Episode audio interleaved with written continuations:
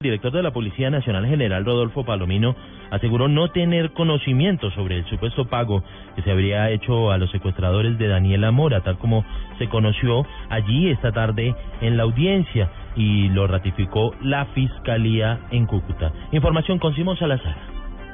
El general Rodolfo Palomino, director de la Policía Nacional, aseguró que la institución no tiene conocimiento alguno de que se haya pagado una recompensa a las personas responsables de secuestrar a Daniela Mora, hija del director de la Unidad Nacional de Protección Diego Mora, para que la dejaran en libertad. Yo estoy aquí en Bogotá, no estoy en la audiencia. Allá en la audiencia que se, que me imagino, eh, se expondrán todos los elementos probatorios, pero sobre eso no tengo yo ninguna información ni estoy en la audiencia. Sin embargo, recordemos que la Fiscalía, en medio de la audiencia que se lleva a cabo contra estos tres hombres capturados, señalados de ser los presuntos secuestradores, aseguró que la familia Mora sí envió una suma de dinero para el rescate de la menor.